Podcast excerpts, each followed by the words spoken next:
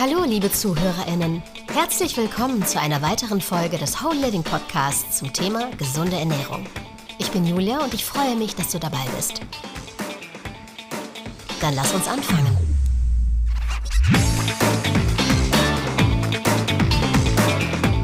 In sieben Schritten zum Etiketten Superhelden werden. Ich sage immer, dass man sich gesund ernähren soll.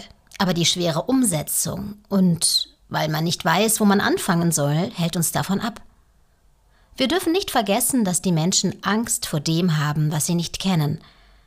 In diesem Podcast gebe ich einfach umsetzbare Tipps für eine gesunde Ernährung mit Hilfe der Teile-Herrsche-Methode. Na dann lass uns loslegen. Wenn wir von gesunder Ernährung sprechen, müssen wir uns nicht ständig mit Hunderten von Dingen herumplagen.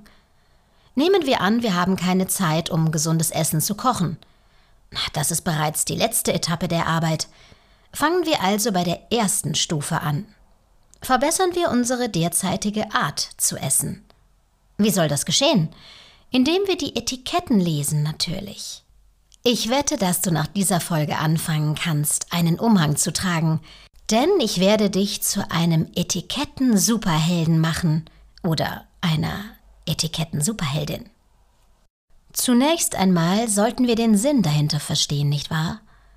Normalerweise werfen wir die Produkte, die wir im Supermarkt kaufen, unwillkürlich in den Einkaufswagen.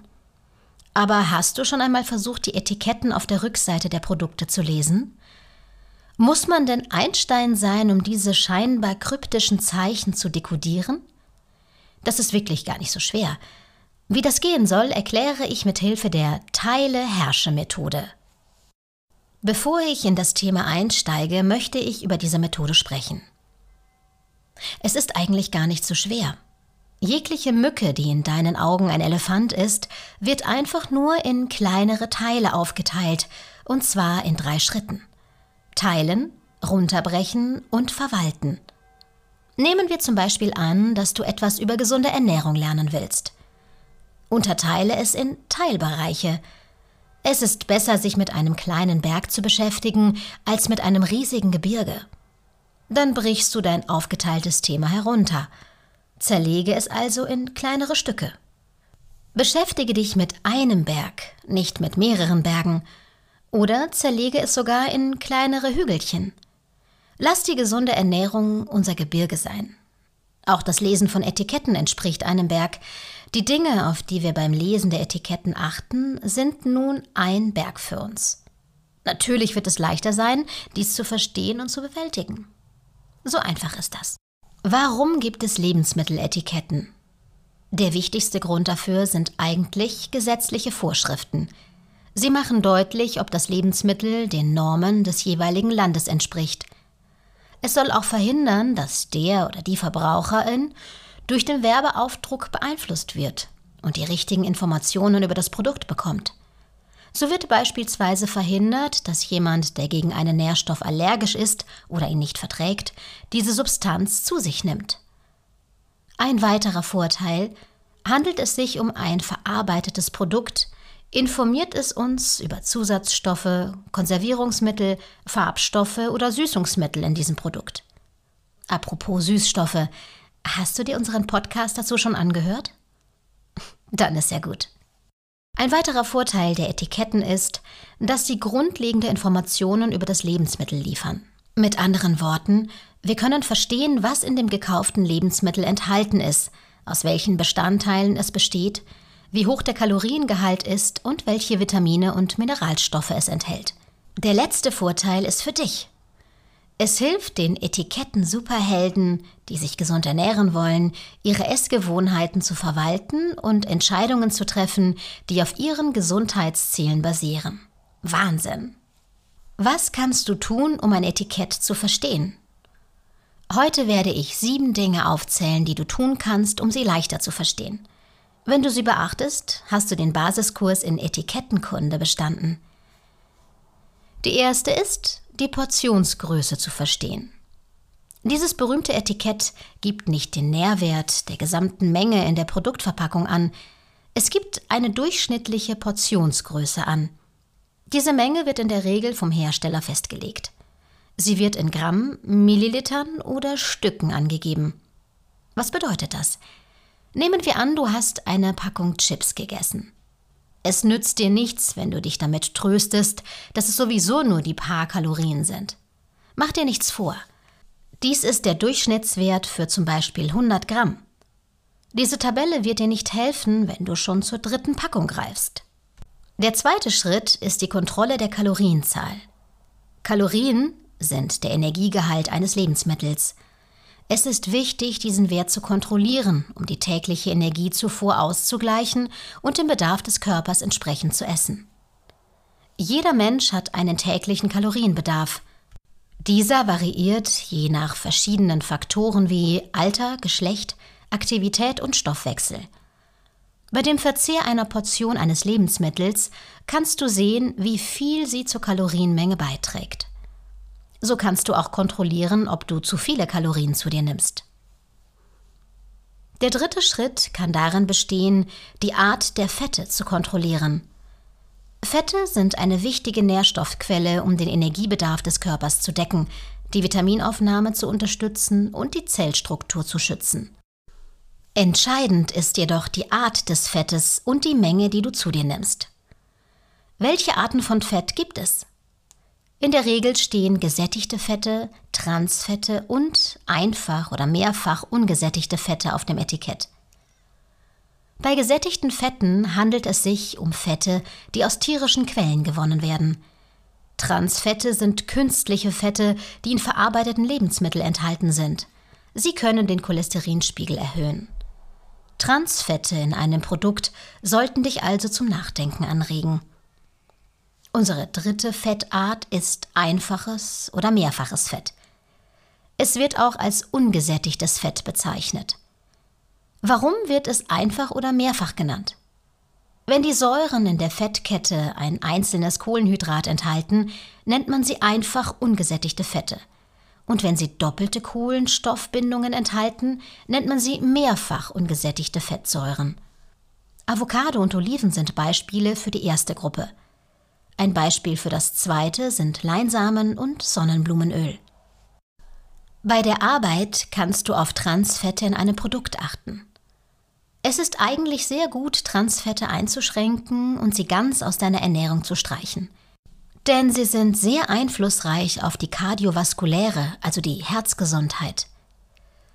Diese Gruppe braucht besondere Aufmerksamkeit, denn sie sind eine intensive Energiequelle – Sie beschleunigen auch die Auflösung von Vitaminen und Mineralien im Körper und die Vermischung mit dem Blut.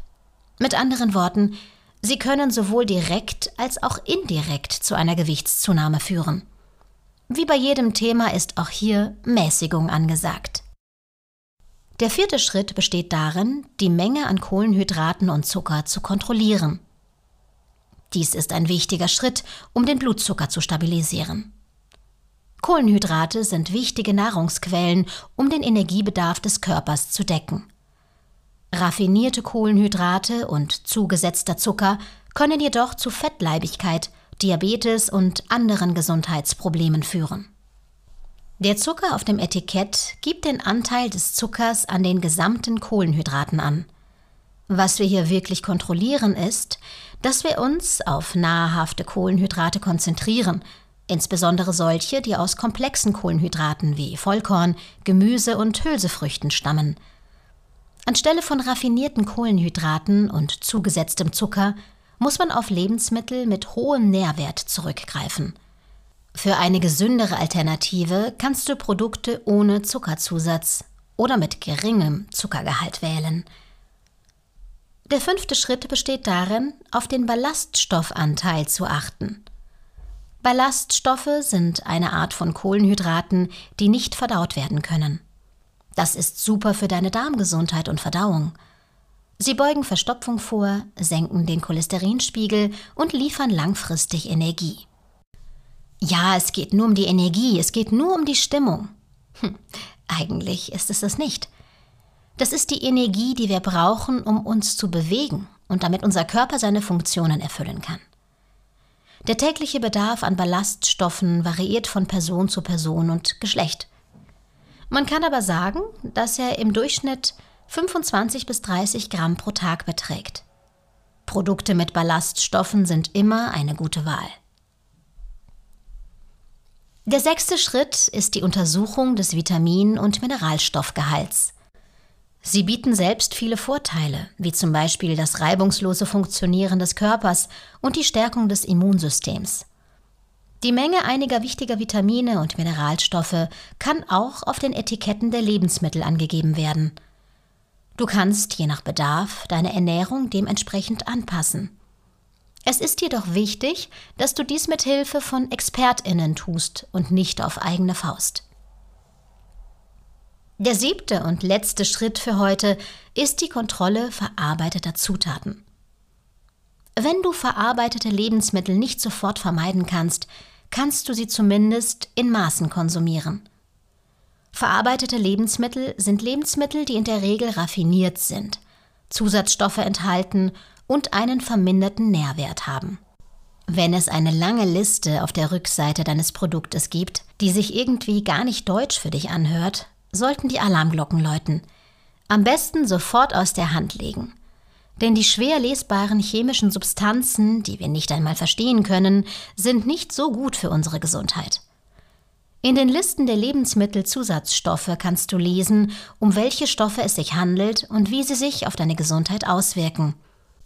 Wer etwas Praktischeres sucht, kann sich einige Apps dafür herunterladen.